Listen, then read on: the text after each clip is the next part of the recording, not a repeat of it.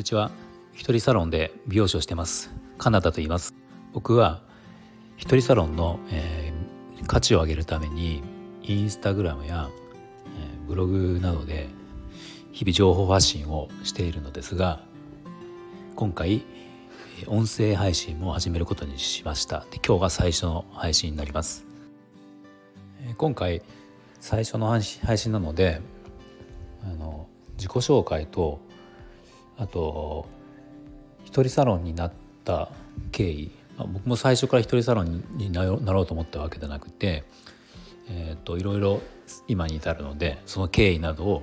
お話ししようと思います。とりあえず今のサロン一人サロン今のうちのサロンの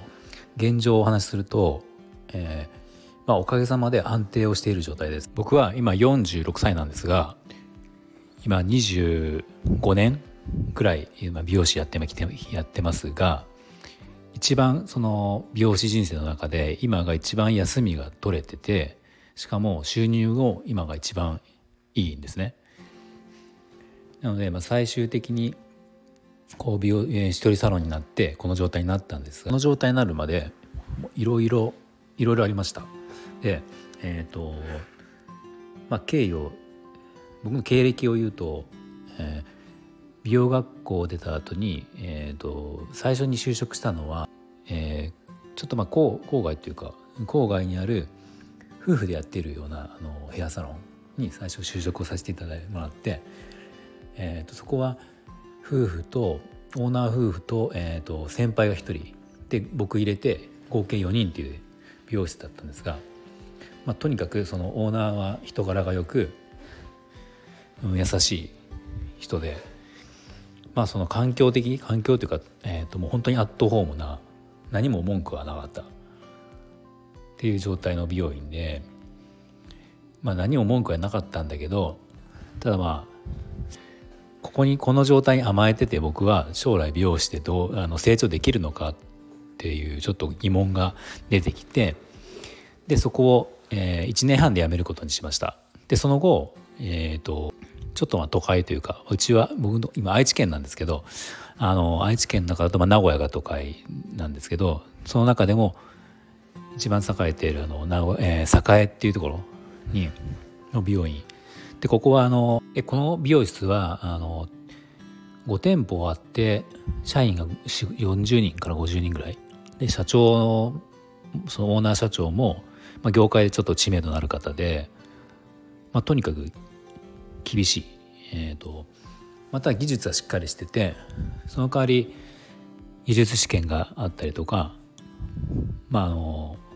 そうそういう厳しいところを探していったのでそこに行ったんですね。でえっ、ー、と結局そこには8年か9年かないたんですけどやっぱそのそこですごく成長ができたし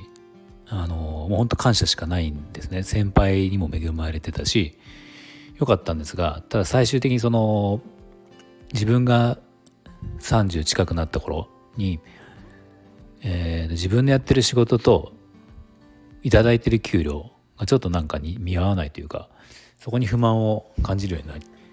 まあ、あとそのか、えーと、考え方社長の考え方と自分もやっぱりこ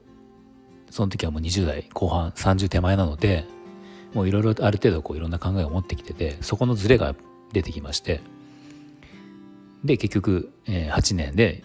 退社しました、まあ、ちょっと円満っていうことはできなかったんですがでその後今度はあのー、低価格サロンに行きました。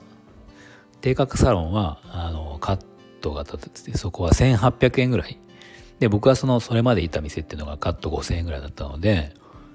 まああの5000円ぐらいが多分愛知県名古屋市のもう平均というか、まあ、普通のまともまともというかえっ、ー、と普通の金額のカット代金をいただく店で5,000円ぐらい。でその後行った僕の低価低価格サロンは、えー、カット1800円の半額以下ですね。でそこはあのただ給料が完全不合だったので、まあ、やればやっただけ給料がもらえるということで実際僕その前のサロン5,000円とこのサロンを辞めて次の月、えー、すぐ低価格サロンに移った次の月の給料は倍以上になったんですよ。まああの給料が不満給料も不満の一つで辞めたので前のところを。それで給料が倍になったってなればもう当然そうもう文句ないと思うじゃないですか。けど半年間はそこで続けてまあお金は確かに増えました。よかったんですけどやってる内容がやっぱりその何て言うんですかねこうお客さんをこなすというかとにかく数を、ね、やって、まあ、当然カットが1800円なので、まあ、カラーとかしても5000円以内以内なんですね。なんでもういっぱいお客さんを数をこなさないと、えー、売上あの給料にならないと。売上の、えー、45%そこはもらえたので、まあ、例えば1日2万円ぐらい売り上げを上げればあ違うごめんなさい。えっ、ー、と1日5万円か。5万円売り上げると大体2万円ぐらいの収入日給が入るみたいなイメージだったんですけどやっぱりいい時で50万とかあったんですね。でもやっぱりその流れ作業的な仕事だったりとか数をこなさなきゃいけないっていうのがその給料もらってても僕は不満というかちょっとやっぱり合わなくて結局そこは半年でした。半年で辞めましたね。でその後あの次は雇われ店長をやりました。ここは会社がまあ、オーナーがその美容師ではなくてその、えー、といった運送会社運送会社があるリラクゼーションサロンを経営してしたんですけど始めたんですがその中に美容室の部門を、まあ、作った時に、まあ、それでちょっとある知り合いに声をかけられてそこで店長やらないみたいなことでで僕は実際やることになったんですよ。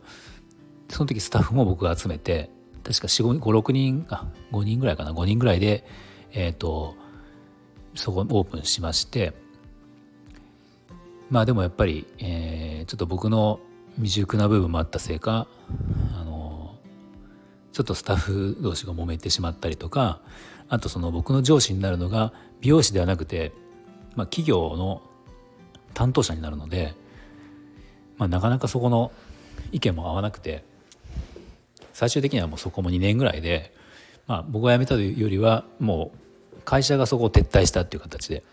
お店なくなってしまってで僕はそそれを機に、えー、と次独立をしようと思って結局まあ29でお店を出しました。独立しました。でこの独立した時に作った店が椅子が4つシャンプー台2つの大きさのお店なんですけどまあイメージ的にはカットする人が3人ぐらい3人。でアシスタント2人ぐらいの、まあ、合計5人ぐらいであのうまく回せたらなっていうのでその大きさにしたんですがなかなかやっぱり人が、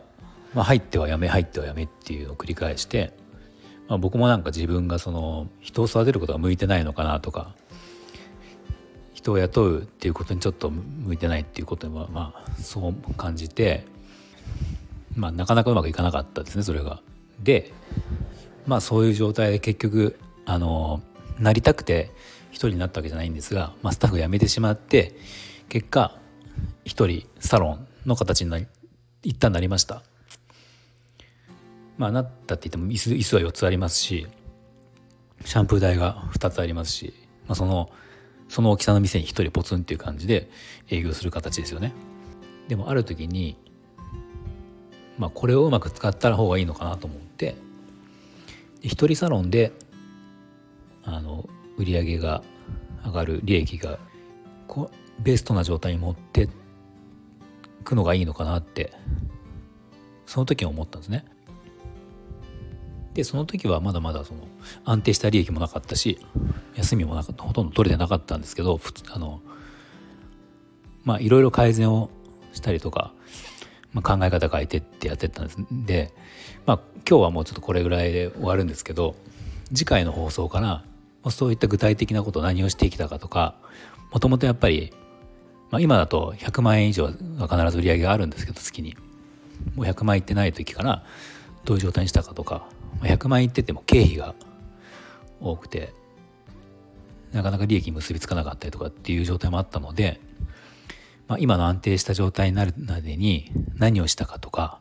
あとこうこう一人サロンの日常などを、まあ、次回の放送からあの喋っていこうと思いますので、まあ、またよかったら聞いてください。じゃあ今日はあの最後まで聞いていただきありがとうございました。